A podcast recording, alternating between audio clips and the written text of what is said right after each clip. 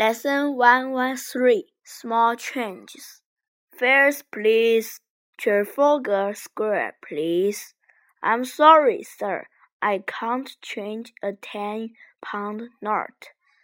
Haven't you got any small change?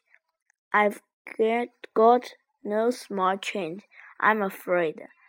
I'll ask some of the, the passengers. Have you any some change, sir?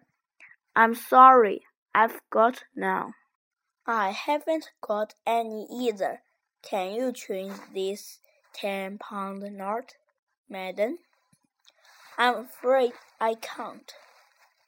Neither can I. I'm very sorry, sir. You must get off the bus. None of our passengers can change this note. They are all millionaires, except us. I've got some small change, so have I.